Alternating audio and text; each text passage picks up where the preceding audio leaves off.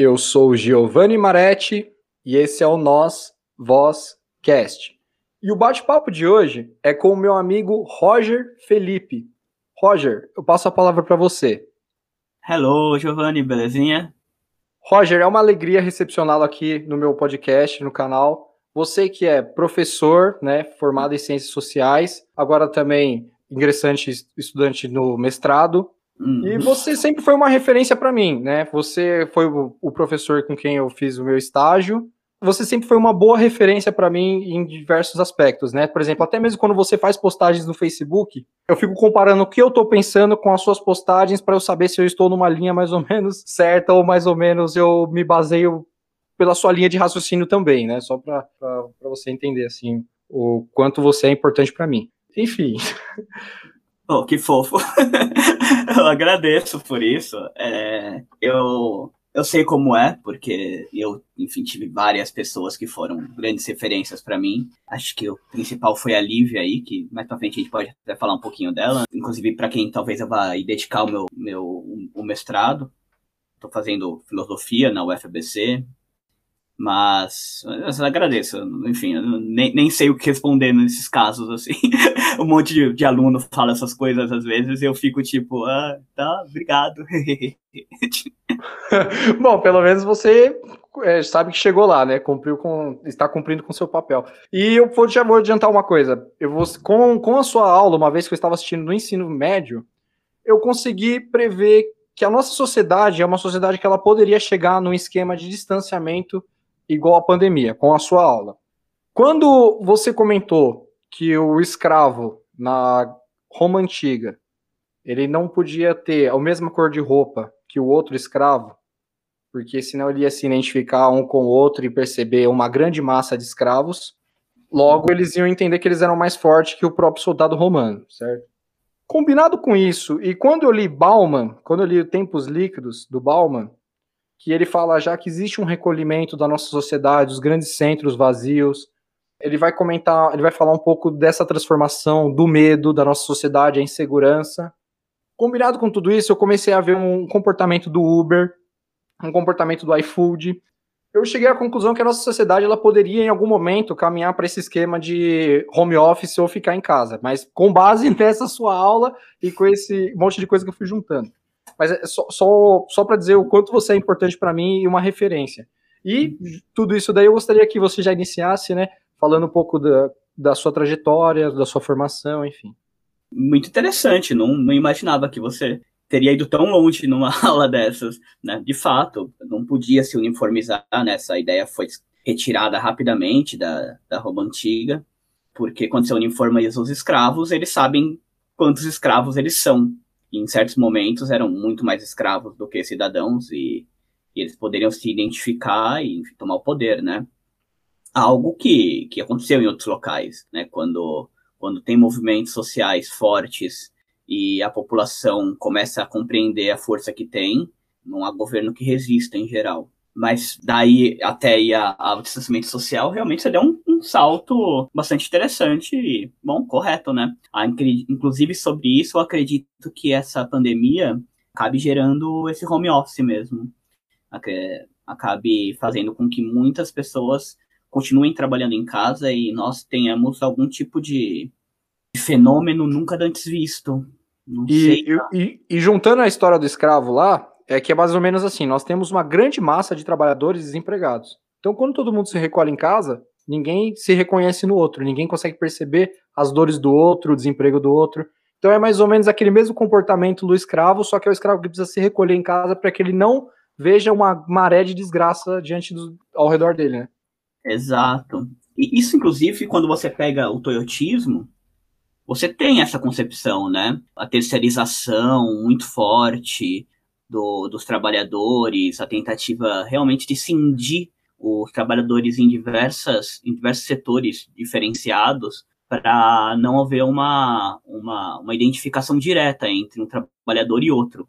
E aí você tem toda aquela questão da pós-modernidade aí, de falar que não existe trabalhador mais, porque não existe mais trabalho, né? Então, e o que, acaba gerando são indivíduos é, isolados que vendem seu, seu trabalho que como se eles não tivessem uma, uma correlação material é, de classe para com os outros indivíduos que fazem a mesma coisa, que são desprovidos de propriedade. Mas, bom, falando o que você perguntou, é, meu nome é Roger Felipe Silva, eu sou formado em Ciências Sociais pela Fundação Santo André.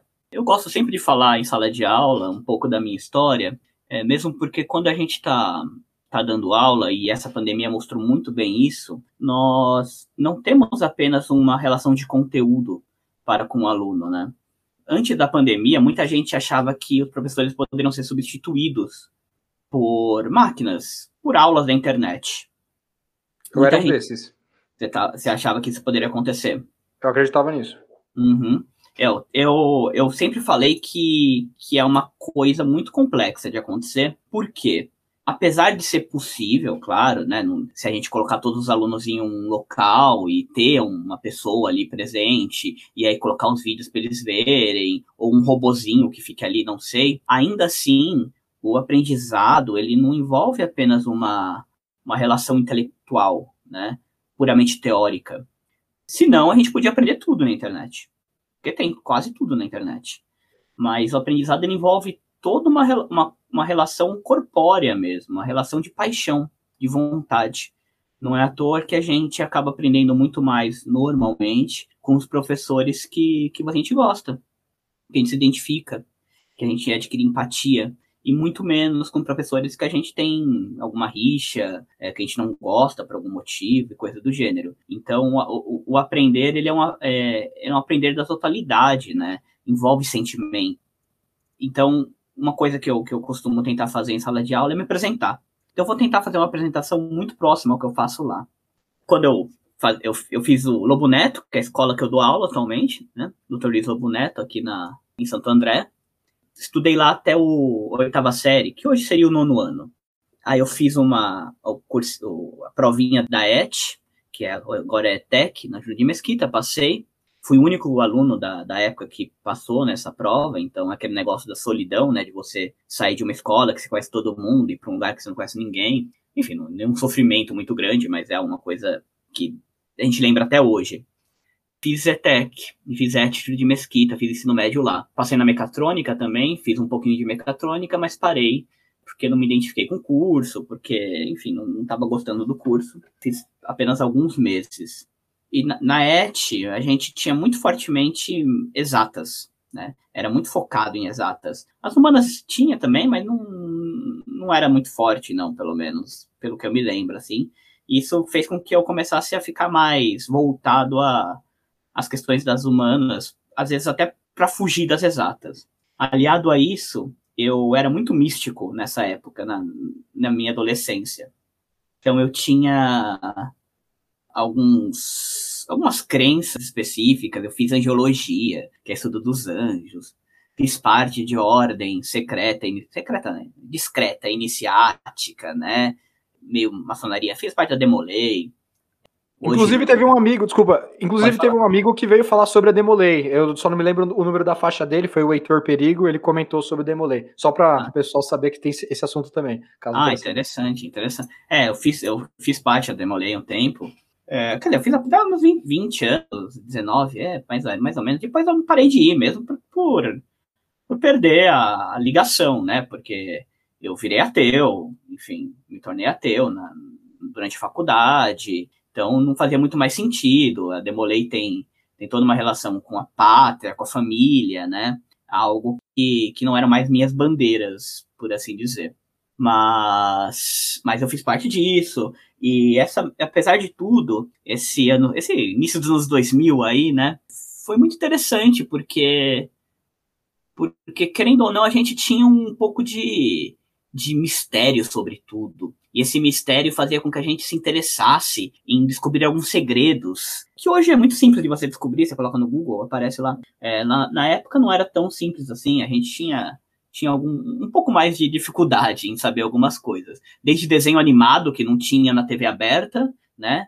Até uma coisa acadêmica, coisa de história. Então, às vezes aparecia um, alguém falando alguma coisa de história, a gente não sabia se era real ou não, a gente acabava acreditando, e por aí ia, né? Por exemplo, alguns segredos dessas ordens secretas, em geral, são algumas coisas que já são até batidas no meio acadêmico, sabe? Que já foram discutidas, já foram legadas ao esquecimento ou negadas mesmo, né? Foram, olha, isso não aconteceu, né? Não tem nenhuma documentação e tal.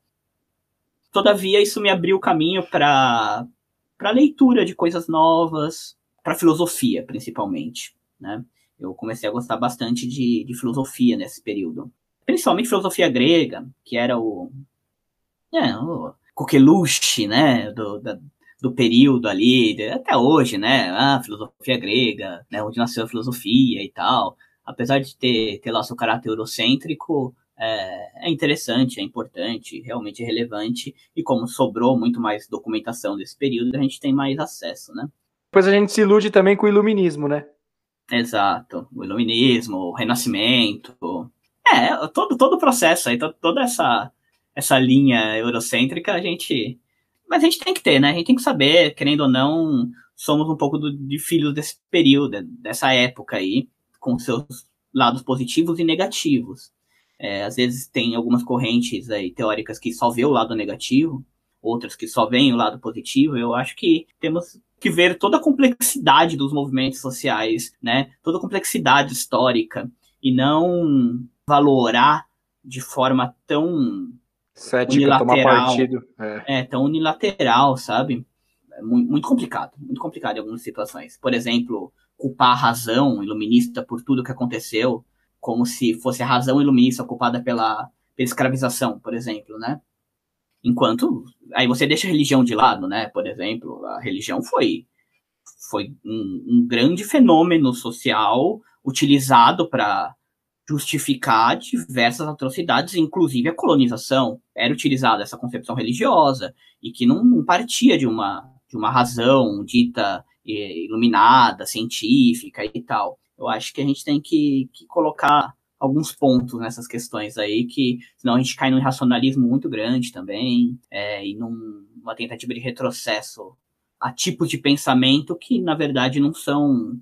É, e eu, eu também, assim, é, se a gente pensar também a história da religião, eu vou naquela frasezinha, né, comum, a história da religião é a história da humanidade, né, então fica fácil também para eles também assumirem certas coisas, porque eles estão presentes na sociedade desde quando o mundo é mundo, né, vamos assim dizer. Né? Desde é. quando a gente, na antropologia lá que a gente estuda que os indivíduos tinham um sujeito morto, aí você vinha com o, o sujeito ia lá, pegava um fogo para esquentar ele, para ver se ele acordava. Daí em diante já começa já tentativas mágicas e de religião, né? Então, a religião ela é, ela é responsável até hoje por, por diversas coisas, assim. Né? Sim, as, as, religiões anímicas do, do, início e por aí vai. É, são formas de explicação do mundo, querendo ou não, né? é, mais ou menos válidas, de acordo com as suas misticidades, se essa palavra existe.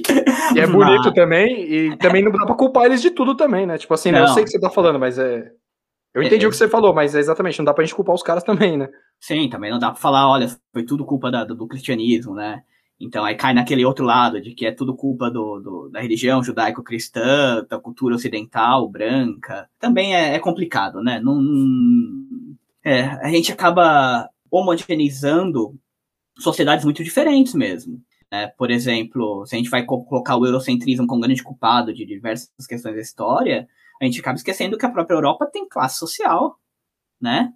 Não foi exatamente a classe trabalhadora inglesa que foi colonizar as Américas, sabe? Apesar de eles também terem ido, né? Não foi exatamente o, o trabalhador português lá, que, que, que pegou em armas e pegou uma caravelas e veio matar indígena aqui no Brasil. Embora ele tenha sido beneficiado de alguma forma com bem-estar social, fruto disso daí também, né? Com certeza. Ele pode ter sido beneficiado.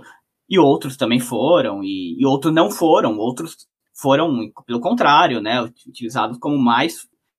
Força de trabalho deles foi ainda mais explorada devido a esse a esses episódios. Enfim, é, é uma questão muito complicada e que a gente não pode ficar homogeneizando e simplesmente unilateralizando. Acho que a gente tem que ver as classes sociais em, mesmo dentro de, de relações de identidade, por assim dizer, sabe? Claro, não, perfeito, eu entendi, perfeitamente. Eu concordo. É, é, e mesmo os países eram diferentes, enfim, as fronteiras, não, whatever. É só pra. Eu só tava falando isso pra dar uma prévia aí, do, inclusive do que eu vou tentar tratar no final do meu mestrado, né? Eu tava falando do, que, que, isso ajudou bastante a me apaixonar por filosofia. Então, eu lia bastante, fui ler a Bíblia, sabe? Coisas do gênero. E gostei de filosofia, filosofia grega é, e tudo mais. Shakespeare, adorava Shakespeare, não entendia nada, mas adorava, achava que era, que era chique. Sim, eu também. Eu, eu cheguei no Shakespeare. Na verdade, eu cheguei no Shakespeare por conta de Júlio César, mas eu também tenho esse, esse glamour, né, em volta dele.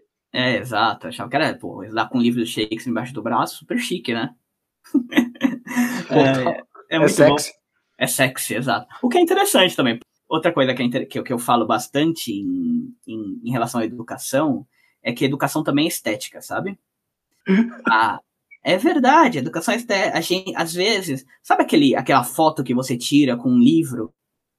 É... Nossa, sim, sim, eu sei o que você está falando. Exato. No, no é. prézinho, assim.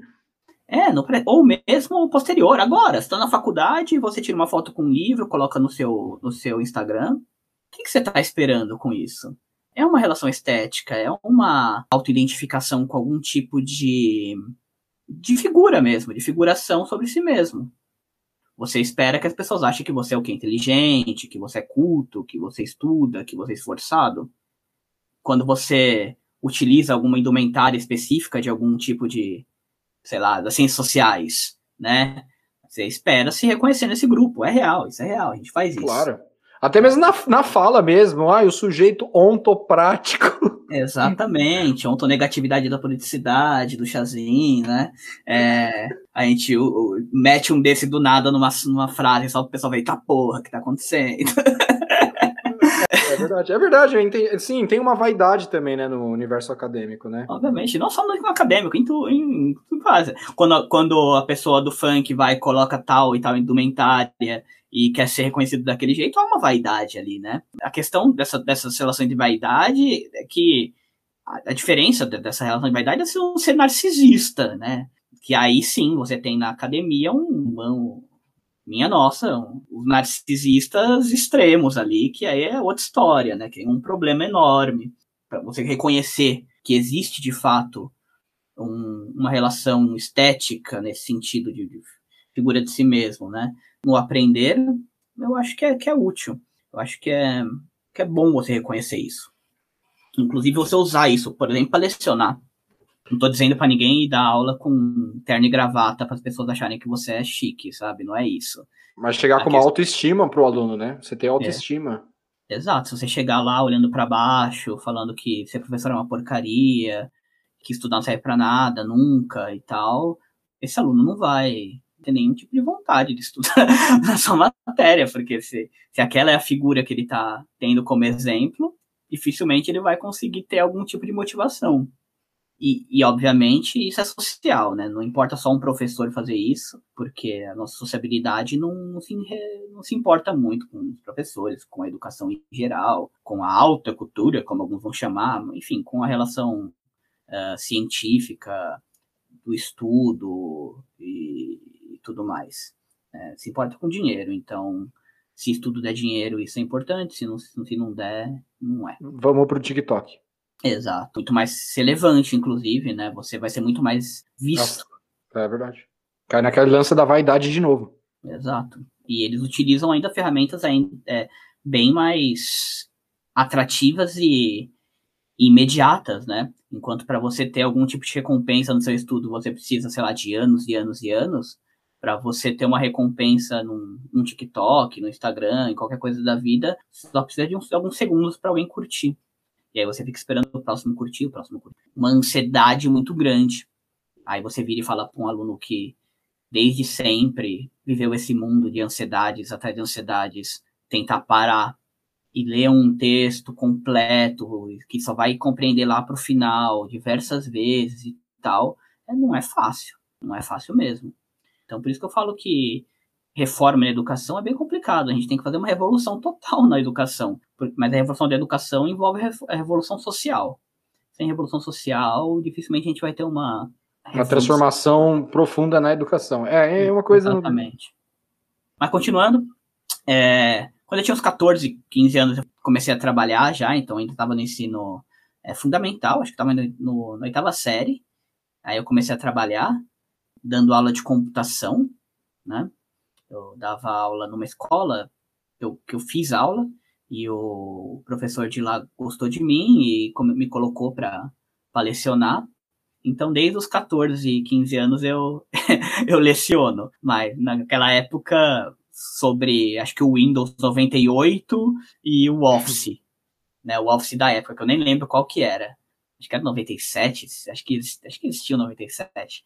Mas enfim, eu lecionava. E eu gostava bastante, sempre gostei, né? Foi uma coisa que me, que me atraiu na, na vida, assim. Tinha uma professora minha de matemática que ela ela tinha problemas sérios da, da aula, ela depois ela se afastou e tal, né? E eu fazia as lições de matemática e de português é, antes da escola. Eu estudava tarde, então eu acordava bem cedinho para ver desenho e eu abria os livros do, de matemática, português e tal, começava a fazer uh, os exercícios e aprender direto com os livros. Então, quando chegava na escola, eu já tinha feito tudo. E aí a professora via isso e começou a falar para os alunos perguntarem para mim e tirarem dúvidas comigo. Isso me deu uma, uma concepção de relevância, de importância, sabe? Tipo, muitos alunos iam falar, ai, que isso, olha só, nem posso ficar em paz. Eu não, eu, eu gostava disso. É, gostava da atenção que me era dada, né? Tipo, de ajudar os outros a fazer a lição. Eu me sentia muito inteligente. então, eu comecei a fazer isso várias vezes. E acredito que tenha sido um dos fatores que tenha me levado a, ao ensino, né? A dar aula, a gostar de dar aula. No ensino médio, eu fui trabalhar também entregando panfleto em diadema. Peguei panfleto em diadema um tempo. Trabalhei depois no, no, no escritório lá em Diadema, bem interessante a experiência. Diadema era um pouco mais perigosa no período. Hoje eu não sei como é que tá a situação. Era um local bem complicado, assim, para um garoto de classe média, baixa, né? É, meu pai é falecido, então não sou muito rico, nem perto disso. Sempre tive muito problema, tive que trabalhar desde os 14. Mas ainda assim, não, não vivi na, em comunidades, nada do gênero, né? Não vivi essa, essa realidade. Então, quando em Diadema foi um dos primeiros momentos que eu tive acesso a essa realidade um pouco mais, mais nua e crua é, no ensino médio. E aí, quando eu fui terminar o ensino médio, eu queria fazer biotecnologia para me especializar em nanotecnologia, porque eu vi num mangá nanotecnologia, achei muito da hora. E só que era muito cara a faculdade, pelo que eu lembro do período, só tinha na USP, não tinha jeito de chegar na USP, né? No, na época, para chegar de Santo André lá, não tinha os metrôs que tem hoje, e então era muito mais demorado e caro. E além disso, tinha que trabalhar, né? Tinha que me sustentar de algum jeito. Não tinha como eu pagar o transporte e a alimentação. Conclusão, eu tinha um amigo meu que fazia a Fundação Santo André, fazia história lá. Eu tinha ido lá algumas vezes. Era um ônibus de diferença da minha casa. Fui ver os cursos que tinha, vi o curso que tinha filosofia na grade, que era ciências sociais, e me inscrevi. E foi assim que eu comecei em ciências sociais, porque era barato e acessível. Por sorte, eu me apaixonei. Pode, Aí você se encontrou na, nas ciências sociais, né? Que foi muito bom. Que você pegou um. Que nem eu, eu já falei em outros episódios, né? Vou retornar, repetir. Professores muito bons, né? Nós tivemos o privilégio de ter um time de professores bons na Fundação Santo André. Lívia, Cotrim, Ivan Cotrim, Antônio Rago, professor Ariovaldo também. É. Embora, é assim, ó, é, que fique claro, eu posso cortar essa parte depois.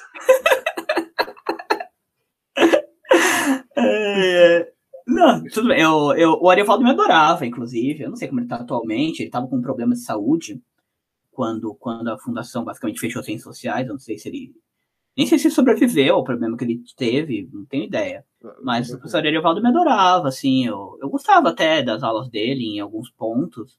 Mas, mas, né, ele tinha alguns problemas com os alunos ali, um, um jeito muito irônico de ser, o que faz, fez com que, com que algumas pessoas e uma, uma boa quantidade de pessoas não gostassem das aulas dele, e além disso ele tinha alguns outros problemas, acho que era de ego mesmo, né? Eu não sei ao certo dizer o que, que, que acontecia com o Ariovaldo, acho que nem ele sabe ao certo dizer, porque ele sabia de tudo isso, a gente tinha feito reuniões para conversar com ele, e ainda assim ele não mudava, ele achava que aquilo era bom, mas sempre sendo momentos positivos com o Ari. Querendo ou não, por exemplo, a gente tinha um time de professores muito bons, de fato. É, eu gostava muito dele, gosto muito deles ainda, né? sou amigo pessoal até é, de alguns, mas eles, querendo ou não, eles têm um, uma unidade muito grande teórica, né? Todos eles fizeram parte, quase todos, da ensaio, é, estudaram com Chazin, ou são seguidores do, do, do, dos pensamentos do Chazin, de Lukács e tal, enquanto o Ariovaldo não, né? E o Ariovaldo não era burro, de jeito nenhum, o Ariovaldo é inteligentíssimo. Então, é, pelo menos ele era uma voz dissidente que fazia a gente refletir sobre o que a gente mesmo estava falando. Eu acho que ele tinha essa característica de ser um, uma questão cética, né? Eu concordo com isso que você está falando. E, de certa forma, né? Hoje eu enxergo isso, na época eu também não enxergava. Eu acho até que era a figura dele era importante lá para fazer como se fosse, ó, vamos, vamos refletir sobre, sobre essa com esse nadando com esse cardume aí, né? Só que ao mesmo tempo também assim, eu gostava dele fora da sala de aula, né? Uhum. Eu, eu me dava muito bem com ele, conversava muito com ele, mas enquanto professor eu odiava ele assim. Mas uhum. eu, gost... eu até gostava das aulas dele, mas assim, método de avaliação, sabe? É... Sim, sim. Eu entendo perfeitamente, entendo perfeitamente. Eu nunca me dei mal nas aulas dele, foi sempre muito bem nas aulas dele, mas conheci gente que também era muito estudioso e tal, e que se dava mal, e que, obviamente, nunca foi comprovado isso, nem eu estou afirmando, mas que a pessoa tinha plena convicção de que estava sendo perseguida, né? Por discordâncias em sala de aula, enfim. E aí tem outras coisas que, enfim, não tenho ideia do que, do que pode acontecer ou não, é, do que aconteceu de fato ou não, né? Também não vou me botar a mão no fogo, ainda mais pelo Ariovaldo, mas, mas realmente, em relação à questão do, de você repensar, porque existe muito marxista de orelhada, né? Ah, sim. E na fundação, apesar de ser um curso muito forte, é, também, né? É, a gente ouve uma frase aqui e ali e sai repetindo né? Não só marxista, tem tudo de orelhada, né? E aí, quando alguém vira e fala, eu discordo disso porque Marx falou aquilo, porque, sei lá, Lukács não disse isso, você está falando errado, não sei o que, você vai dar uma olhada de fato e se aprofunda naquilo, eu acho que é, é, é a própria dialética em funcionamento, né? É, é, é você ter uma certeza, destruí-la e readquiri-la de uma outra forma, de uma forma nova, né? Uma, numa relação tipo, é, hegeliano aí, ou até, vai, socrático, é, é, é, positivo. Totalmente hegeliano, né? Porque, por exemplo, você vai ler um, um produto, um objeto, e você vai absorver aquilo que você acha que é da sua cabeça. Você. É a pós-modernidade pura, né? Do sujeito, né? É, exato, você vai. É, por exemplo, tem existem pensamentos que a gente acaba repetindo, que quando a gente vai estudar de fato aquele pensamento completo, ele é muito mais profundo do que apenas aquela frase, né? Quantos marxistas eu já não ouvi que falarem, por exemplo, religião é ópio do povo, né? Marx escreveu na, lá na introdução da crítica da economia da crítica da filosofia do direito de Hegel, desculpa, que a religião é ópio do povo. Mas você vai ler toda a a frase, todo o parágrafo, é, a introdução em geral, né, tudo, você vai vendo que é muito mais do que isso, né? Ele tá utilizando... Marx critica e, e acredita, entende, que existe um Deus, mas é um Deus social, porque a partir do momento que a população começa a se comportar como se Deus existisse, ele passa a existir. Exato, ele passa a existir enquanto uma força social, né? E, enquanto, e, a, e a religião enquanto instituição, e, e ele vai falando que, na verdade, a religião ela não é, ela tem que ser combatida em suas bases sociais, né? Na, na, necessidade da religião enquanto explicação de um mundo que lhe falta explicação própria, né? Que falta o ser humano adquirir essa consciência da, que ele é o próprio senhor da sua história, né? Então, se o mundo está às avessas, não é porque a religião colocou o mundo às avessas, né? Como se uma ideia colocasse o mundo às avessas, mas porque o próprio mundo em si mesmo e sua história está é, de ponta cabeça, e então a explicação sobre ele, em geral, vai partir de uma concepção que também está de ponta cabeça, né? Que também faz o homem um escravo de uma vontade superior que não a do próprio ser humano, né? E aí você vai pegar essa, essa explicação do texto, e ela é muito bonito, né? O Marx escreve muito bem. Sim. É, o resto não, né? O resto do texto, se for pegar o, a crítica da filosofia do direito de Hegel, depois da introdução, é assim, tem partes inteligíveis, é impossíveis de, de compreender, assim, porque ele tá, né, tá fazendo uma crítica ali muito específica, se você não tiver muito envolvido naquela discussão, é, você viaja, você boia. Mas e tá até falando a questão é de espírito bonito. também, né? Questão que o, que o próprio Hegeliano acredita, entende que é espírito, e nessa daí também eu já. Você, realmente rola isso que você falou, se perde, né? É, você se perde, é muito difícil mesmo. E ele ainda não tem uma concepção revolucionária, né? É, ele ainda tem uma concepção de, bem, bem de um reformismo democrático, assim nesse livro. Na introdução já nem tanto, tá? Mas depois é ainda uma outra concepção. É, enfim, é, não vamos entrar tanto nisso aí, mas é, o que eu queria dizer é isso, que a gente às vezes tem que, né, vai lá, lê o texto você mesmo, né? E aí sim, você tem uma óbvio que você pode ouvir falar de alguma coisa e reproduzir aqui e ali e tal, mas é muito bom quando alguém vira e fala, mas será? E um será que não é um será de jeita, né? Um será que é um será, assim, não será de isso é tudo besteira porque você é um depravado, né? É um será de tipo, será que é isso mesmo que você está falando, que a pessoa falou? E aí você fica, opa, não li, e agora, né? Eu lembro que ele fez isso com o Altsé uma vez, quem tá criticando o Altsé, assim, sem, sem nem ler direito, e aí ele destruiu a gente. Bom. Não, e, e, às vezes ele dava umas pega, jogava umas pegadinhas, assim, né? Por exemplo, Marx e Marx Engels nunca disse como seria a vida no, no, no socialismo, assim, né? Eles jogavam algumas, algumas piadinhas assim na sala de aula. E era logo. E ele fez uma aula extremamente genial, assim. Foi no dia do, do aniversário da Utopia, né? E aí ele deixou a galera meio que. Ele, em, em, homenagem ao aniversário da Utopia, ele deixou todo mundo falar como é que seria o comunismo, idealizando, para depois ele dar uma aula sobre utopia e dizer que foi. Muito bom. É, ele fazia muito disso, ele fazia muito disso. É, tinha, tinha dias, né, que ele acordava, sei lá, bem. É, e aí ele dava essas aulas boas. Mas na maior parte do tempo ele só chegava lá, falava um negócio ou outro meio nada a ver, e parava, e enfim. E aí a aula era muito mais fora da sala, sei lá, bizarro. Mas o que? O que me transformou mesmo na, na faculdade, e isso eu devo muito a essa pessoa, é a Lívia. Isso sim, a Lívia me transformou fortemente. Eu entrei na faculdade místico, totalmente místico, acreditando que a história tinha, tinha teleologia, né? A história tinha uma finalidade, a finalidade era a felicidade última da humanidade, e que isso era uma vontade divina, né? É, eu não acreditava exatamente num Deus cristão, nem nada do gênero. Eu acreditava naquela, naquele que a gente chama de, de Deus pós-moderno, sabe? O, o, o, Deus arte moderno, assim, que é aquele Deus que você interpreta ele como você bem entender. Cada um interpreta como entender, e é isso aí. Mas ali que eu fui nas aulas da Lívia e na. Porque ela era muito, muito rígida, né? Em relação a aquilo que ela estava falando, né? Tudo estava no texto, tudo era bem, bem explicadinho, uma rigorosidade muito grande. Sim, e... É, e até nas falas dela, você chamava ela para conversar de canto, ela tinha um, um respeito, um cuidado, uma, uma, delicadeza acadêmica, assim, que ela não. Seria, falta palavras para dizer assim, como é que. Como, tinha um comportamento que ela não ficava é, jogando coisas, né, com só conversinha fora, é, jogando palavras, né? Ela, é, ela, eu falava que ouvir a Lívia falar, é, seja sobre qual assunto que fosse, era um aprendizado, tamanho, né? A mulher lia muito, muito, muito, muito. Ela era impressionante, impressionante. E, e foi nas aulas dela que eu lembro muito bem das minhas orelhas pegando fogo. Quando eu começo a pensar muito e tal, eu, eu, minhas orelhas começam a esquentar, ficam vermelhas e começam a esquentar. E aí eu lembro de, desse fenômeno acontecendo no primeiro ano inteiro, assim, sabe? Daquelas certezas que eu tinha e, e começarem a ir pra, por água abaixo. É, e eu repensar tudo, entrar numa crise existencial muito forte. É, até que no segundo ano houve a ocupação da reitoria, né? Enfim, você deve, se já falou sobre isso aqui.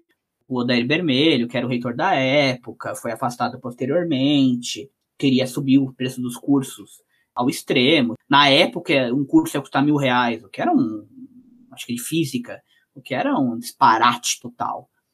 Acabar com os cursos, né? Além disso, a gente sabia que tinha tido algum tipo de falcatrua e tal. Aí, conclusão, houve a, a ocupação da reitoria. A gente fez um movimento social lá, precedido inclusive de uma, de uma das, das reuniões problemáticas do colegiado de sociais que houve, E aí no dia seguinte houve uma, uma reunião com todos os alunos e tal, aí subimos até a reitoria e acabou ocupando. E naquela noite a polícia entrou, né? Na reitoria e bateu em todo mundo, foi chamado pelo reitor, né? É, e ele entrou como se fosse uma faculdade privada e gritando. A fundação é uma faculdade de trabalhadores, né, em geral né, não uma faculdade de, de boy, por assim dizer. Era muito barata, porque por fazer parte da, da prefeitura, né, a prefeitura ser de fato a dona da, da universidade, então tinha os cursos eram muito, muito, muito baratos. No início não custavam nada, depois começaram a custar um valorzinho simbólico, posteriormente virou um curso normal. A prefeitura parou de pagar o, os valores que pagava antes, a fazer o repasse, e aí se transformou numa faculdade basicamente privada, né? Apesar de não ser privada, ela na prática o é. E teoricamente a polícia não poderia entrar por ser pública do jeito que era, mas entrou, é, bateu muita gente, bateu em menina, fez sangrar um monte de gente. Assim, foi, foi horrível, né? O de sempre, né? O que a história se repetindo como, como sempre. O clássico, o praxe. Exato. Só que dessa vez, né? Na época não tinha a, a ultradireita tão forte assim. As ideias dela não estavam presentes no o chamado de inconsciente social. Mas, enfim, na, na sociabilidade geral aí como uma ideologia de fato, ela existia aqui e ali, mas era eram vozes dissidentes em geral, né? Não que a sociedade fosse de esquerda, tá? Mas as pessoas nem gostavam de política, não falavam sobre isso, falavam que era chato, era sempre isso, né? E aí o que aconteceu é que todo mundo viu que aquilo foi, foi um absurdo, que foi injusto, e a faculdade inteira parou e fez greve. E a gente ficou lá 60 e poucos dias em greve, se eu não me engano né, na faculdade de greve de professores, alunos, pegou a FAECO, a FAENG, que são faculdades que historicamente não costumam corroborar com as ideias da, da FAFIL, que é a Faculdade de, de Letras né, e Humanas e tal, mas dessa vez colaboraram. Eles voltaram antes, mas enfim, pelo menos houve essa paralisação geral. E foi nesse período aí que eu, que eu comecei a adquirir uma consciência, que eu finalmente falei que eu era ateu mesmo, né? Quando eu vi isso, quando eu estava em greve, e a gente basicamente tomava conta do prédio, isso acontece em muitos movimentos sociais, inclusive, você sente que é você e aquele grupo que estão determinando o destinos das suas próprias vidas e de todo aquele movimento, né? Você toma o seu a sua história nas suas mãos. Naquele período eu lembro de ter um, sabe aqueles momentos assim que vem um insight muito grande de você começar tudo aquilo que eu tinha estudado antes, é, começou a ter ligação e eu compreendi qual era, quais eram as forças que estavam presentes ali, né? É, a força dos interesses ali postos, né? Interesses partidários, interesses políticos em geral, é, interesses partidários, inclusive, no interior da própria ocupação, né? Enfim, todo, tudo isso a gente começa a, a, a entender. E os interesses do próprio sistema, né? O porquê que aquilo estava acontecendo, qual que era a, as determinações do sistema capitalista, por assim dizer, que estavam dando essa determinações específicas para acabar com uma faculdade de licenciatura, de formação de professores. Historicamente falando, a gente foi estudar a história da fundação e o quanto que, que aquela instituição tinha servido a um propósito, a um certo momento histórico, e conforme esse momento histórico foi passando e outras relações foram sendo impostas no lugar daquelas outras, essas relações tendem a destroçar, né, o que veio antes. Mas ao invés de destroçar enquanto, como eu estava falando, em um movimento dialético, né, que é aquele que, que vai além e não que, que destrói somente, né, aquele que mantém alguma determinação específica, não, eles só, só, queriam destruir tudo aquilo e criar outras coisas. No caso, eram cursos de administração, sei lá, contabilidade, cursos que, que são parte do, do mercado e totalmente, e não cursos que eh, levam um pensamento crítico mais forte.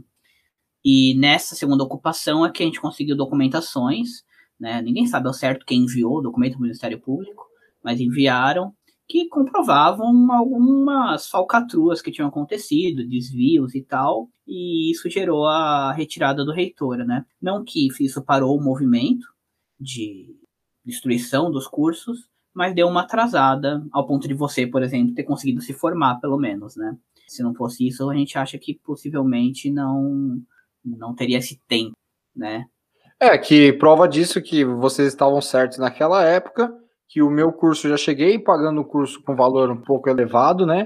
Um pouco mais barato se comparado com os outros lugares e pela qualidade do curso, mas com, já com valor já de 800 reais, né? Eu pagava na época. Uhum. E mais do que comprovado que realmente houve um desmonte dos cursos de, de licenciatura, dos cursos de ciências sociais. Muitos professores foram mandados embora, inclusive a própria Lívia Cotrim, que em um momento que ela mais. É, no momento mais delicado da vida dela, né? Ela estava com câncer, os caras não respeitaram a situação, mandaram ela embora mesmo assim. Então, assim, houve um desmonte mesmo na Fundação Exato. André. Exato. Hoje a Fundação é outra coisa, não tem. Não é mais aquilo que, que, for, que for um dia, assim. É, é outro, outra instituição, né? Com outra pegada, outra, outra finalidade presente ali. Enfim, a gente perdeu. É isso. É, o que acontece na história é isso. Muitas vezes a gente perde. a gente pode falar que houve ganhos. Por exemplo, eu acho que um dos ganhos da luta que, que eu tive lá foi a própria ganho de consciência mesmo, consciência de classe, né? Como a gente estava brincando. Porque muitas vezes no movimento social que a gente perde, o que sobra dele é a própria luta. E a gente. E a transformação que essa luta traz, né? Essa transformação um, pessoal e coletiva que essa luta traz. Por exemplo, para o crente que era como eu era, no sentido de misticismo e tal, se, reafirma, se afirmar um ateu, tem que ter uma, uma alteração muito forte, né? E isso foi. Eu conquistei de fato com a Lívia, principalmente, e com essa luta posteriormente. Na fundação eu trabalhei, eu dava aula de. Dava aula não, eu trabalhava na telefônica, então eu acordava 4 horas da manhã para ir para a República, trabalhava na Copan, Chegava na fundação umas 6 horas da tarde, eu ia a pé do centro até a fundação, capotava, ficava uma hora lá, depois tinha aula, via, voltava para casa, chegava meia-noite, capotava de novo, 4 horas da manhã eu acordava. Eu não sei como eu consegui, sinceramente. Eu não sei como eu consegui seguir a rigorosidade que o curso exigia. Eu lia nos momentos de, de almoço, nos momentos livres que eu tinha, um pouco antes de dormir e coisa do gênero, mas era realmente complicado algo que eu acho que eu não teria conseguido se eu estivesse fazendo uma federal, por exemplo, né? Porque a federal exige muito, muitos exercícios, muita lista de atividades a serem feitas. Apesar de ser bom em relação à aprendizagem, ela acaba excluindo de forma bastante sistêmica os trabalhadores, né? De, de suas alas. Não que os trabalhadores não estejam lá, eles estão, né? Boa parte da população das federais é população de baixa renda, é, todavia, é complicado a, a situação de um trabalhador que tem que, que fazer uma faculdade federal, que estuda pra caramba pra passar e tal, e vai lá, né? Na verdade, a gente devia ter um sistema que garantisse que essas pessoas tivessem a sua vida minimamente garantida para conseguir fazer uma faculdade, para conseguir fazer, se dedicar de, em tempo integral quase ao curso, né? Não em tempo integral fazendo o curso, mas dedicar e conseguir ao curso, conseguir se tempo de lazer, né, de pensar, a saúde mental importa para todo mundo. Bom, aí eu saí da telefônica e fui trabalhar como vendendo moto, vendendo carro na Web Motors, é, no shopping global, tirava foto de carro e, colocava na internet para vender. Aí os vendedores tentavam me passar a perna e eu acabei saindo de lá também. E aí fui trabalhar numa empresa de propaganda mexendo em Photoshop, depois virei técnico em computação e virei programador na empresa, né? E aprendi a fazer site nessa empresa, coisa que eu faço até hoje. Às vezes eu consigo um trabalho aqui ou ali de, de fazer um site para complementar a renda mesmo, né? Ajuda bastante. Afinal, uma coisa que professor não é, é bem remunerado no Brasil, né? E posteriormente eu saí da, dessa empresa, para ganhar menos, inclusive, porque o, o primeiro ano, não sei se vocês sabem, mas no primeiro ano que sociologia virou obrigatória, era uma aula semanal só. Então a gente ganhava muito pouco. Eu, eu comecei ganhando acho que 600 reais por mês para dar as aulas. E eu trabalhava de manhã e à noite. É, é basicamente uma ajuda de custo pro, para um trabalho voluntário, né? Parece isso. É isso mesmo, era, era basicamente eu saí da empresa, eu ganhava acho que 1.100 na época, que era bem pouco, porque o programador deveria ganhar, mas eu ganhava acho que 1.100, 1.200 na época e saí para ganhar 600 reais. Mas eu me satisfiz demais da aula, é, é uma coisa que eu aprecio de muito, assim, me deixa o coração quentinho, com o coração quentinho. É claro que nem sempre a gente consegue dar aula, mas quando a gente consegue, a gente sai satisfeito, né? Sei lá, às vezes é uma coisa meio. A gente sente um pouco de. Uma ideia meio messiânica, né? De que tá salvando almas, assim, bem bobo. Instinto materno. É, é. Umas coisas bobas, assim, né? De. Não, mas realmente, eu também tenho esse sentimento, assim, quando eu saio de dentro da sala de aula, eu tenho a impressão que eu consegui de fato aprender né, um, algum um conteúdo, porque a partir do momento que você tem aquilo armazenado no seu cérebro e quando você coloca para fora e de forma que você consegue fazer com que as pessoas entendam e elas comprovem isso para você durante a aula, uhum. é, é muito gratificante, né? Porque você você conseguiu, você atingiu aquilo que era o seu objetivo, né? Exato, e mais que isso, né? Eu acho que assim, além daquele objetivo que é o objetivo da aula, de fazer o conteúdo, é, quando você sente que você fez diferença na vida das pessoas, né?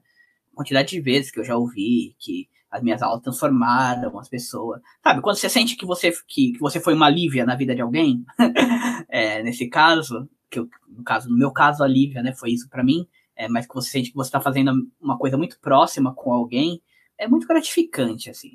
Você fala, meu, não que meu caminho seja o melhor caminho, mas fazer a pessoa refletir e, e romper com preconceitos e seguir um caminho que seja mais abrangente, que, que dê mais possibilidades a elas, né? Que não seja um caminho fechado, alienado, totalmente dominado por uma força que sente-se estranha a ela, a ela própria.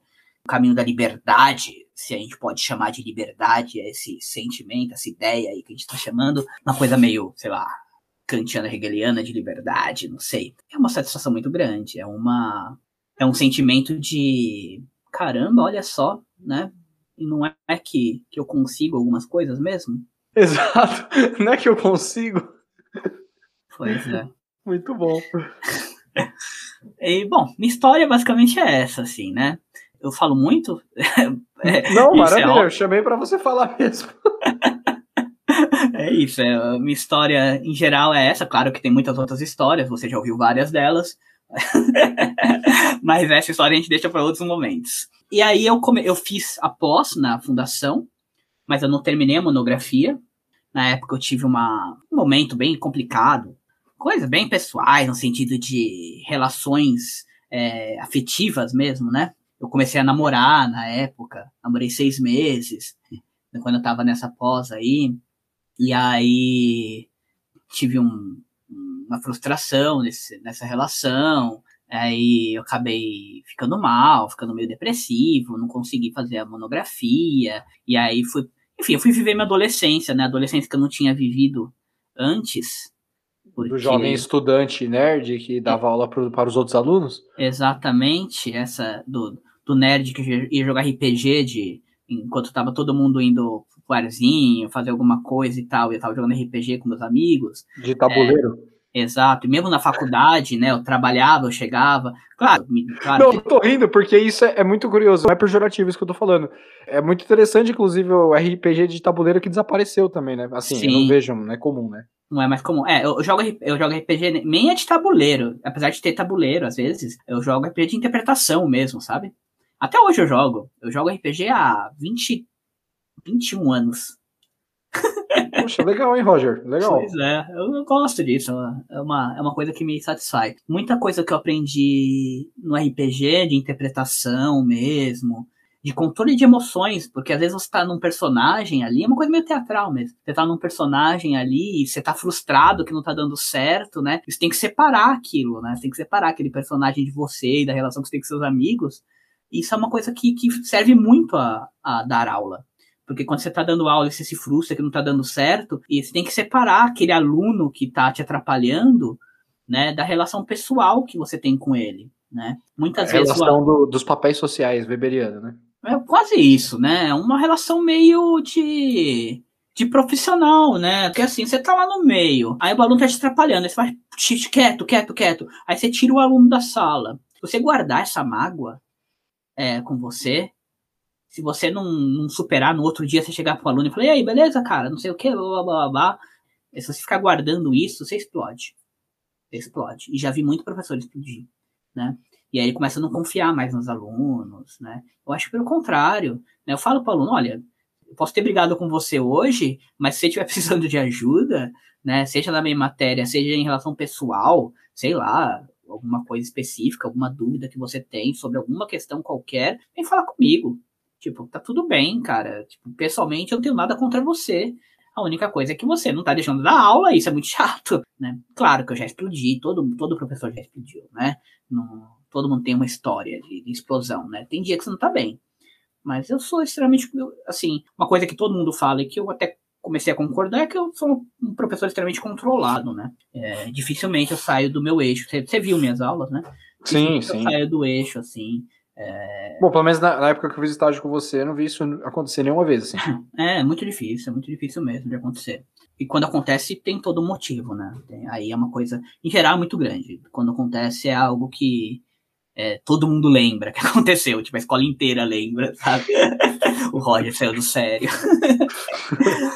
aí eu fiz essa pós, né, Economia, Mundo, Arte e Sociedade, era uma coisa muito boa, é, focava na, na estética, né, e nas teorias estéticas, muito legal. Terminei fazer quase todas as matérias, mas nunca fiz a monografia, então não tenho o diploma. E aí eu comecei a, a estudar para fazer um mestrado.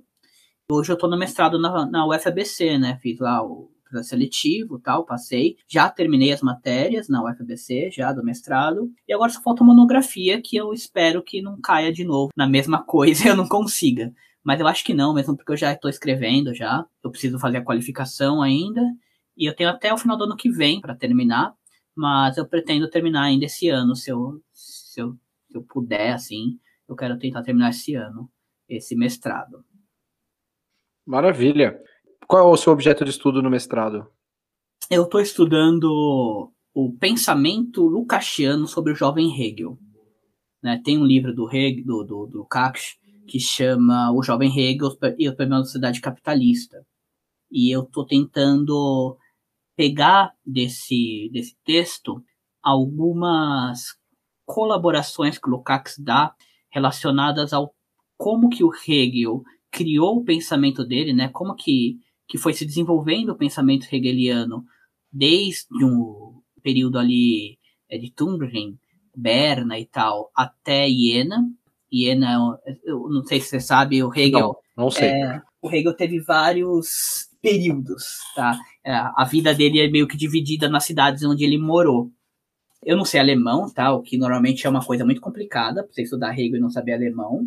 Mas, enfim, o pessoal fica fica meio, é, você devia, fazer, devia saber um pouco de alemão, pelo menos, não sei, uma hora eu, eu aprendo, mas com o inglês um pouquinho, né, e o português e o espanhol, a gente tenta, tenta estudar. E por sorte, a Boitempo lançou o livro do, do George Lucas, o Jovem Hegel, em português, que foi em 2018, que foi exatamente o ano que eu entrei no mestrado.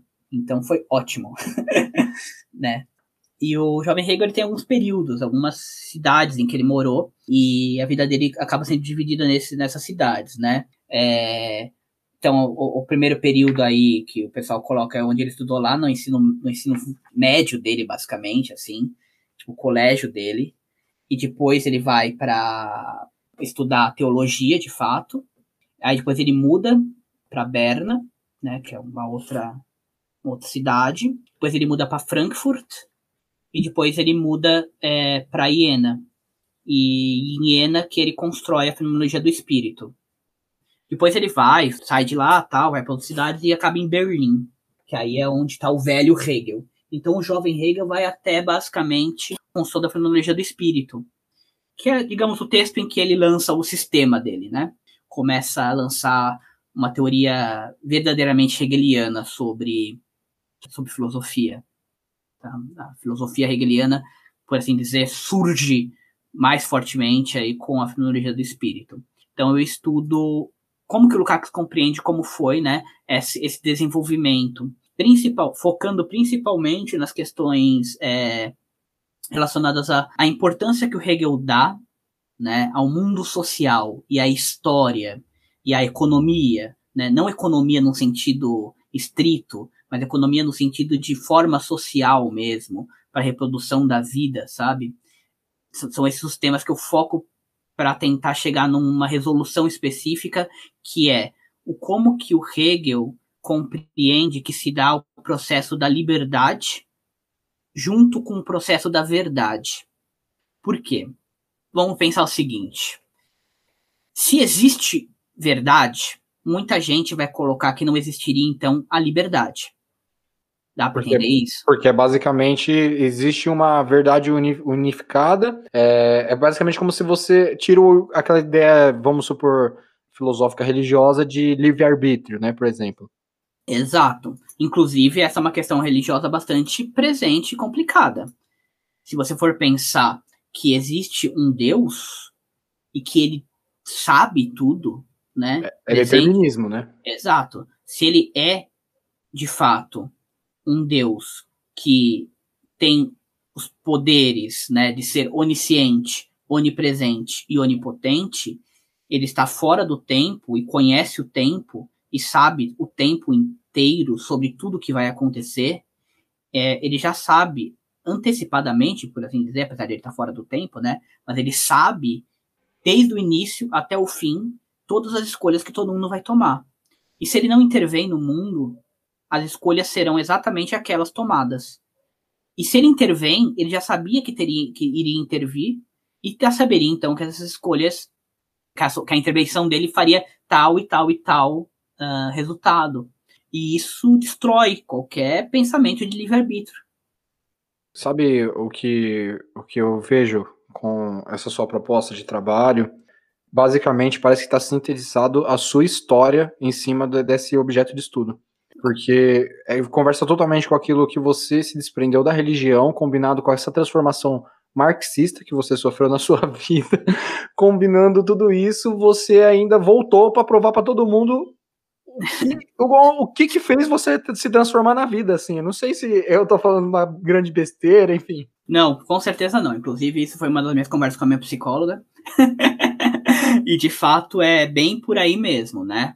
Se você for pegar o, a ideia de um universal, né? A existência do universal como negação dos particulares, ou essa existência de um Deus como negação das suas das vontades particulares e tal, você vai ter uma relação religiosa também em última instância, uma teologia da história, né, uma relação de finalidade na história e tal. E é exatamente o caminho que eu que eu tinha antes e que eu fui rompendo, né? E o Hegel também teve um caminho parecido, por assim dizer, tá? Ele não exatamente viu uma teologia na história, algumas coisas, inclusive são bem complicadas em relação ao Hegel, se ele tinha ou não uma concepção de história é, que geraria sempre os mesmos resultados, né? É, e o resultado final seria sempre o resultado do, da Europa branca, nananana, né? Umas, alguns críticos de Hegel vão, vão para essa direção. Porém, tem outros momentos em que o Hegel ele fala de algumas formas que não dá vazão para um fim da história, para uma teologia da história. Né? É, o, a metodologia hegeliana, apesar de ter muitas, muitas falhas, devido ao idealismo presente em Hegel, né? Ele é um idealista desde sempre, né? A relação do sujeito-objeto, né? A identidade do sujeito-objeto é, é prerrogativa para a compreensão do, da filosofia do Hegel. Quando você vai falar de do, do método dele, da, da, relação da dialética hegeliana, de tentativa de compreensão de um mundo social é, diferenciado e que ele muda de acordo com, com a sociedade que você está analisando, né, e com o tempo histórico que você está analisando, isso dá vazão a um tipo de ética muito diferenciada, um tipo de ética que ela não é uma ética normativa, sabe? Ela não é uma ética que, que fala que uma coisa tem que ser assim sempre. Pelo contrário. Ela é... fosse mudando, né? Ela tá sempre em mudança, né? Exatamente, dependendo das relações sociais presentes. Então, a própria concepção de liberdade seria também uma concepção de eterna alteração daquilo que potencialmente é a liberdade. Né? Então, digamos, a liberdade para um, um camponês é, não é, é da, da Idade Média não é a mesma concepção de liberdade que a gente pode ter hoje né? E a liberdade prática, não tão só a concepção, mas a liberdade prática é outra, porque as potências sociais se alteraram, né? As capacidades sociais foram foram diferenciadas. E, e isso que você está falando é tão importante estudar isso, Porque até mesmo para o cara que se diz marxista, para ele compreender também que o, se acontecer uma transformação social profunda nessa, nessa sociedade aqui, as necessidades desse novo homem, desse novo mundo, vão, vão ser outras, né? Exatamente. É, o, o, sujeito é outro, né? O, o, sujeito histórico é outro. A liberdade lá é, é, vai cair nisso que você está falando, né? Porque, por exemplo, o camponês não tinha necessidade de ficar andando quilômetros de distância da casa dele. Para quê? Para ele ver mais camponês? Para ele ver a mesma coisa que ele tá vendo na casa dele? Sem contar também que não tinha como, por uma questão de pedágio, enfim, uma série de coisas. Sim. Mas mas o, o sujeito ele não entendia como liberdade sair andando por aí. Eu entendo isso como liberdade também. Pois é, e é, também não entendia como liberdade, por exemplo, você ter acesso a alguns bens de consumo, né? É, tipo, você ter acesso a bens de consumo básico, como comida, né? Como alimentação, água e tal, era o, o que se te colocava ali como, né, nossa, eu tô muito bem, né, tô muito bem de vida, essa qualidade de vida específica era muito relevante. Enquanto dependendo, hoje... também ele, dependendo também, ele nem ia querer essa liberdade, que dependendo da liberdade que fosse, ele ia achar que é coisa do demônio. pois é, pois é, a liberdade sexual, por exemplo. Mas o, quando você vai falar de liberdade hoje, o, a alimentação e uma moradia é, já entra como básico, né? ela não entra como uma conquista. Né? Ela entra como uma, o, o, o básico necessário para você não, não, é, não, é, não é ser livre, mas é para você não ser não livre. Perfeito. Dignidade é, da pessoa humana, tá? Já existe exato. respaldado por lei, né? Exato. É, apesar dessa dignidade da pessoa humana, em última instância, é a dignidade do burguês, né? Né? Direitos humanos, em última instância, são direitos civis, que são direitos sociais burgueses e que são universalizações que não se completam na prática pela pura impossibilidade dessa, dessa, dessa realização de um sujeito universal mistificado, né? É um, é um sujeito universal que não existe. É uma idealização de um sujeito posto numa lei. Agora, na prática social, esse sujeito não se realiza porque o pró as próprias relações do sistema capitalista, das lutas da luta de classes e tal, não permitem essa realização né, das relações internacionais de, de exploração, da divisão internacional do trabalho e tal. Porém, a gente já tem essa, essa prévia concepção, o que faz com que tudo mude, né? Que eh, as relações, tudo não, mas muito, muito mude, né? Essa autovisão e a visão que nós temos das próprias relações sociais se alterem de acordo com essa conquista, né? Querendo ou não, foi uma conquista social aí de muita luta, né? Não foi porque os burgueses eram bonzinhos e nos deram os direitos humanos, né? É, foram muitas e muitas lutas com muitas e muitas mortes e a gente precisa lutar para cumprir o mínimo necessário para essa, essa dignidade da pessoa aí. O... Para além disso, estudo isso para me contrapor a algumas concepções que destilam o universal, destituem o universal, toda a relação do universal. Então, existe apenas os particulares para essas concepções, né? E esses particulares, ora, aparecem como uma individualidade demiúrgica, isso é, um indivíduo que cria seu próprio mundo de acordo com a sua subjetividade ou mesmo com a sua intersubjetividade. Desculpa, isso daí você tentando comprovar que Hegel é assim. Não, não, que Hegel não é assim. Ah, tá, que Hegel não é assim. Ah, tá, desculpa. Exato. Eu quero, eu quero, o que eu quero fazer é fazer uma. Partindo dessa linha do Hegel, compreender como que ele consegue correlacionar a autonomia e a verdade. Isso é como que, um, que a gente pode ter, ao mesmo tempo, uma autonomia e um universal. Entendi. Tá. Perfeito. Tá? Não, beleza, beleza. É que eu, é que eu fiquei confuso nessa, nessa, sua, ao... nessa última fala, mas beleza. Tudo bem, tá, não, tudo bem. É, eu quero contrapor essa, é, algumas linhas filosóficas que, principalmente hoje, ganharam muito, muita força, assim, é, desde os anos 70, 60, sei lá, ganham muita força desse sujeito demiúrgico, né? Demiurgo, o deus platônico, né, que cria tudo tal, pelo pensamento. Como se nós fôssemos um, uma máquina de pensamento, né? Aquilo que chega em última instância a uma concepção que, que Nietzsche colocou com todas as palavras, né? Não existe realidade, o que existe são interpretações, né? É, as interpretações da realidade é o que importam para para a compreensão da própria realidade, como se a realidade em si, e aí né, a própria história da realidade se desfaz e a história vira história de ideias, né?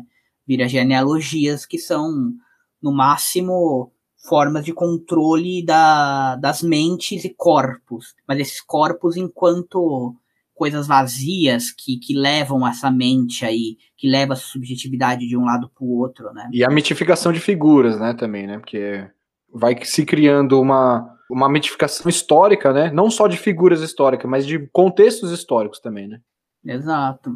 É, mitos, né? É mitos mesmo. O Lukács tem outro livro chamado A Lição da Razão, em que ele coloca do, os irracionalismos, né? É muito, muito polêmico esse livro, tá? Muito polêmico mesmo. Eu concordo com boa parte dele, assim, mas o pessoal tende a discordar muito, porque o Lukács é bem pesado, ele pesa muito a mão no, nos filósofos que ele vai, vai tratar, né? Apesar de ele até dar algumas questões positivas da análise desses filósofos, ele pesa bastante a mão, mostrando que que a ideia do, do Lukács nesse livro é mostrar, assim, de como é que o irracionalismo levou de Schelling até Hitler. Uau! Tá, exatamente. o projeto é ambicioso. Exato. E lançou em português, inclusive, pelo Instituto Lukács, que fechou o Instituto Lukács. É, não existe mais agora. Mas, mas lançou em português e tem, tem, na, tem na internet. Eles disponibilizaram, né? Todos os livros deles disponibilizam de graça. Era um... Vou atrás, vou atrás para ver. É muito bom, tá? Vale a pena, vale a pena ler. Principalmente hoje que o irracionalismo é tão presente nas nossas vidas. Só olhar o Olavo de Carvalho. E também para contrapor algumas visões que, que não é exatamente o indivíduo demiúrgico, esse indivíduo que recria a relação social, que, que recria o um mundo, né? que cria o um mundo à sua imagem e semelhança, por assim dizer. Mas é um indivíduo que ele é totalmente um processo acabado que foge a ele por assim dizer, tipo, como se houvesse estruturas incondicionáveis da realidade, estruturas que se sustentam por si mesma, que condicionam a todos os indivíduos a agirem de tal e tal forma, acaba que no final das contas não é escapatória.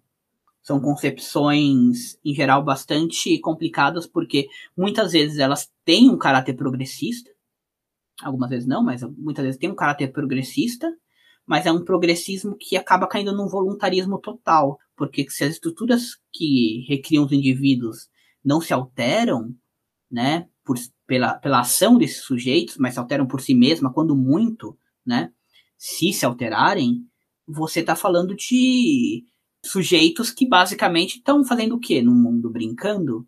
Não, e muito obrigado por falar isso daí, porque isso daí é muito importante para as pessoas, de modo geral, para quem é de esquerda, para quem se diz de direita, enfim. Porque a partir do momento que acontece uma greve, as pessoas entendem que está acontecendo o comunismo ou uma transformação social profunda, né? Que na verdade nada mais é do que nós lutando, o trabalhador lutando para uma condição de vida dentro do sistema capitalista. Não está acontecendo nada, nada demais. Eu estou lutando por salário, eu quero receber um salário para eu gastar dinheiro no sistema capitalista. Né? Uhum. Né? Eu vou lutar por. Até mesmo, vamos imaginar se por acaso hoje o trabalhador resolve pegar a arma e fazer uma revolução. É, necessariamente ele pode até achar que tá rolando uma revolução, mas até aí, ó, ele tá comprando arma, talvez empresas, alguns tipos de empresa, no decorrer da situação, gente que é a favor começa a ficar contra. Então, assim, às vezes o que parece luta, às vezes não é luta, é exatamente o que você falou, né? Parece que é uma brincadeira de criança, né? É, e é, porque, é, é, foda, porque de fato o próprio sistema ele é muito articulado, né? O capital ele é muito articulado hoje, muito capaz de se renovar, né? E englobar até as lutas que, que pretendiam sair desse sistema, ele engloba nele próprio e gera mercado, inclusive, com isso. Mas, mas existem filosofias que elas acabam que, em última instância, não, não tem solução porque essa essas filosofias vão colocar uma força, eles pesam tanto do lado das estruturas sociais e do sujeito determinado por esse mundo que acabam caindo num, num determinismo quase que absoluto. Ainda que haja alguma possibilidade de, de liberdade no interior dessas estruturas, elas são condicionadas totalmente pelas suas próprias estruturas, você não consegue sair. Como se fosse um domo mesmo né? E você pudesse andar dentro do domo, mas nunca sair dele. E no máximo que aconteceria é que em certo momento histórico, por si mesmo, essas estruturas se alterassem, colocando um, um domo um pouco maior ou um pouco menor, tá? em cima do mundo. Né? Quando tá mais Marx, fácil de visualizar isso agora na pandemia, por exemplo. Por exemplo. Uhum. E essas filosofias eu quero, quero combater, né? Eu quero mostrar que, que há solução sim, né? Que os movimentos humanos são sim capazes de alterar a sua própria forma social. E com isso também seu conteúdo social, por assim dizer. Essa diferenciação de forma e conteúdo é complicada, mas enfim, ela consegue alterar a si mesma, que o ser humano é senhor da sua própria história enquanto sociedade, né? Não enquanto indivíduo isolado e tal. E que é, eu, eu, que eu quero colocar é que essas, tanto a filosofia do, do indivíduo demiúrgico, quanto é, a filosofia dessas estruturas sociais determinantes, né, incondicionáveis da sociedade, eu acho que elas partem do mesmo ponto que é a relação do indivíduo isolado, do indivíduo burguês no interior de uma sociedade capitalista e que eles não conseguem ir além dessa dessa forma social, isso é, não conseguem ver no passado as potências humanas para a transformação real da, da história humana, acabam então colocando tudo como determinado por essas estruturas ou pela subjetividade do indivíduo, né? Então acabam sendo filosofias ou são ahistóricas mesmo, né? Realmente Negando a história real. Real, negam a história mesmo, inclusive, eles colocam que não há história. Ou são filosofias que tratam a história como uma história de ideias, né? Como se a história fosse uma. Um Grandes gênios que pensaram, realizaram e acabou ali, né? É, ou algumas pessoas conseguiram convencer as outras de que aquilo era legal por algum motivo e a materialidade daquilo vai desaparecendo, sabe? Maravilha, é... parece até um bom vendedor, né? É, o que eu tô falando aqui, eu tô, eu tô falando de. Exato, é um bom vendedor. É um bom vendedor. Inclusive, se você for ler o Sapiens, sabe? O, aquele livro, Sapiens. Não, não sei. É um livro mais de biologia, mas que o cara se atreve a, a ir além, né? E falar de sociedade humana e tal. É, quer dizer, sociedade é sempre humana, mas enfim. É do cara chamado Harari, Yuval Harari. Acho que é assim que, que fala ele trata a história assim, meio como uma história de ideias, assim. Então, de repente, surgiu a ideia da moeda, sabe? E aí todo mundo começou a usar moeda porque é muito bom usar moedas. tipo, a, as condições reais, comerciais, específicas de produção vão sumindo. Por quê? Porque boa parte desse pessoal é anti-marxistas. As pessoas não. Quando colocam o marxismo, colocam só o marxismo, aquele marxismo bem. Hum... A parte que interessa é econômica. É, ou moral um marxismo moral, sabe? Aquele marxismo de ah, eu quero melhor, eu quero uma sociedade, uma nova sociedade diferente uhum. dessa e é. tal. Mas é pura moral, não, não é uma condição de estudo real das potências reais da sociedade real. Estou falando muito real aqui porque real falta filosofia hoje. É, essas filosofias que eu estou tratando vão de Nietzsche, que eu falei, passando por Foucault, por exemplo. Eu acho que Foucault tem lá os seu, seus pontos positivos, mas como sistema geral ele é bem complicado, tá? É, Lacan, em alguns sentidos, apesar da psicanálise talvez ele servir, não sei, né? Não conheço tanto assim mas é falar. problemático também. Lacan tá, mas, eu vejo também problemático também. É, tem lá seus, seus pontos bem problemáticos, né? As estruturas estão nas ruas, né? E outros, né? Enfim, é... eu falei esses principais só para trazer um pouco da, exemplificar um pouco do que eu estou falando, né? Mas, mas tem outra. Uh, movimento, alguns movimentos sociais hoje, seja o movimento feminista, o movimento negro, LGBT e tal, é, se pautam demais nessas concepções, sabe?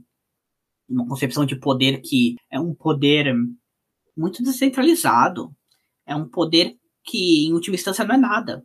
Ele é tudo. Ele permeia tudo. É o poder que permeia tudo e você chama tudo de poder. Então, você chama tudo de poder, nada é poder, sabe? E, e parece que centralizaram a história só, só neles, assim, né? Só no, nos movimentos, assim, né? É, você faz uma história do movimento e, e a partir de então você dá a solução dentro desse movimento, né? Você dá a solução como se, se, ele, se ele dependesse tão e somente, eu vou falar de um respeito, mas de, uma, de um reconhecimento específico que vai se dar no máximo pela via do Estado. E aí, quando você fala de Estado, você já está né, colocando aí o poder real, né? Ou se vê, no mínimo, representado por empresas, enfim. É, sim, porque aí é, né? Aí é o liberal mesmo, né? Mas você tem uma ver, umas vertentes desses movimentos que são extremamente liberais, né? Em última instância, extremamente liberais. E que a questão principal que eu, que eu quero tratar aí é que a revolução some, né? Se faz novamente poesia do passado e não do futuro. Você, no máximo, olha para o passado, faz uma análise dele e fala: beleza, é, esse passado foi assim cruel, eu quero que não seja tão cruel assim, mas com os meus. Por quê? Porque desaparece a ideia da totalidade, a ideia de uma universalidade. E não é uma universalidade, que eu não estou falando aqui de uma universalidade única, uma universalidade que ela não se reflete, né? Mas de uma universalidade que contém seus, em, em toda a sua forma os seus movimentos e momentos do particular, contém a, as especificidades de todas as relações. Isso é que dá conta, que reflete, que critica e que coloca uma relação, em última instância, ética, mas enfim, uma, uma concepção valorativa, no caso do Cax vai posteriormente chamar de ontológica, para as transformações sociais. Porque é aquele negócio, se tudo é válido, né? Se tudo é cultura, se cada povo tem a sua cultura e nenhuma é superior ou inferior à outra e tudo mais, beleza, acho lindo tudo isso. Mas como você vai falar que aqueles que dominam os outros também não é uma forma cultural de dominação? Em outras palavras, qual a balança que a gente está usando? Qual a régua que a gente está medindo? Né? Isso é a grande, é, é, uma das grandes perguntas que toda filosofia se faz, é essa. E parece qual... uma grande vitrine, né? Que simplesmente todo mundo vai colocando tudo e tudo é bem-vindo, tudo é lindo. Exato, e tudo faz parte do mercado, se quiser, você pode comprar, é barato, né, produzido na China, produzido em qualquer lugar, é, com mão de obra semi-escrava, muitas vezes, não estou nem falando da China agora, a China está bem diferente disso atualmente, mas enfim, e, e tá tudo bem, tá tudo bem. Você, agora você pode ir lá ler os livros é, de, de autores X ou Y, que antes você não podia, muito bom. Eu acho isso muito bom, de verdade. Eu acho que isso é um progresso. Mas eu estou muito mais preocupado. É, acho que o François não fala isso, né? Eu estou muito mais preocupado com a pessoa que não pode comer, sabe? Com a guerra específica que está destruindo vidas. É, vidas e vidas e mais vidas. Está destroçando os corpos e mentes materiais que existem, que se colocam ali, né? muito mais do que destroçando, sei lá, uma relação subjetiva específica da minha identidade. E que às é. vezes acaba em ego, né? Todo, não estou deslegitimando uma causa nem nada, mas muitas vezes acaba sendo ego mesmo. Ego de se colocar enquanto reconhecimento de e eu, né? E eu, e ah. eu, e o meu, e o meu movimento, e eu, né? É, é, por, é, inclusive, é, é essa questão que eu quero estudar no Hegel. Como é que o Hegel trata disso? Porque ele fala de reconhecimento. Em última instância, o Hegel acaba no direito, mas o direito do Hegel é a vontade, tá? é a vontade do espírito. O, reconhecimento no interior do, do, do, Hegel não é um reconhecimento desse reconhecimento do direito, sabe? No dire, do direito reconhecer que você existe. Não é só isso, né? É um reconhecimento real. Né? Esse problema do espírito para Hegel também foi, é um, foi um negócio, um processo. Eu não sei nem se eu entendi isso ainda hoje, mas para mim foi um absurdo essa concepção. É, o espírito por Hegel, em última instância, espírito absoluto, é a filosofia. Bom, não, não, não, tem como aqui falar muito sobre agora, sobre isso, que vai demorar pra caramba. Mas assim, é um movimento em que dá conta de compreensão sobre todos os movimentos anteriores, consegue refleti-los, né, refletir sobre eles e chegar em uma conclusão que é uma, em última instância, uma síntese de todas essas relações. E o espírito também, ele nunca pode se reconhecer, porque senão ele, de certa forma, ele acaba, né? Ele meio que é, trata disso. É, essa é a grande questão aí que você vai ter de, de embates, né? Se o espírito finalmente se auto-reconhece, né? Enquanto espírito e tal, se ele acaba, ou se há movimentos posteriores, né? E se há esses movimentos posteriores, o que que esse espírito se transforma? Aí né? já vira dialética. É, e é dialética, essa é a questão. É, o, o, Engels, ele fala do Hegel, ele fala que o Hegel ele tem. Alguns hegelianos hoje discordam disso, mas enfim. O Engels ele fala que o Hegel tem uma diferença entre o sistema e o método. Então ele trata do método hegeliano como positivo, por assim dizer, e o método e, e o sistema como algo mais negativo. Porque ao mesmo tempo que o Hegel tem esse método dialético, histórico, que leva em conta as relações sociais, né, que leva em conta as transformações, os conflitos, né, as contradições específicas, as diferenças, ele também tem um sistema que ele tenta dar conta de tudo isso de uma forma lógica, ainda que a lógica hegeliana não seja exatamente a lógica formal, é uma lógica dialética, mas ao mesmo tempo ele tenta mostrar que tudo é necessário nessa lógica dialética. E aí acaba muitas vezes caindo nessa nessa forma teleológica de história. Por exemplo, quando ele vai falar da, na fenomenologia do espírito da, do papel da mulher e do papel do homem, e da mulher, no caso da Grécia Antiga, como uma mulher como papel doméstico, e o homem como um papel é, público, né, em que ele está tentando falar da Antígona especificamente. Mas quando ele fala sobre isso, é óbvio, né, todo o machismo ali presente, o patriarcado ali presente no pensamento do Hegel. E como se aquilo fosse o necessário para que, que o espírito se, se autocompreendesse, sabe? É, nesse movimento né, trágico, que em última instância é trágico. E outros movimentos também, né? Ele mo tenta mostrar que ele preveu certas coisas que são de uma forma muito mística, muito, muito maluca mas ao mesmo tempo ele tem toda uma concepção de realidade que, que vai sim gerar, em última instância, a possibilidade de um Marx, né, pensar sobre a sua própria realidade de uma forma muito profunda, muito complexa, né, analisando a complexidade do real, né.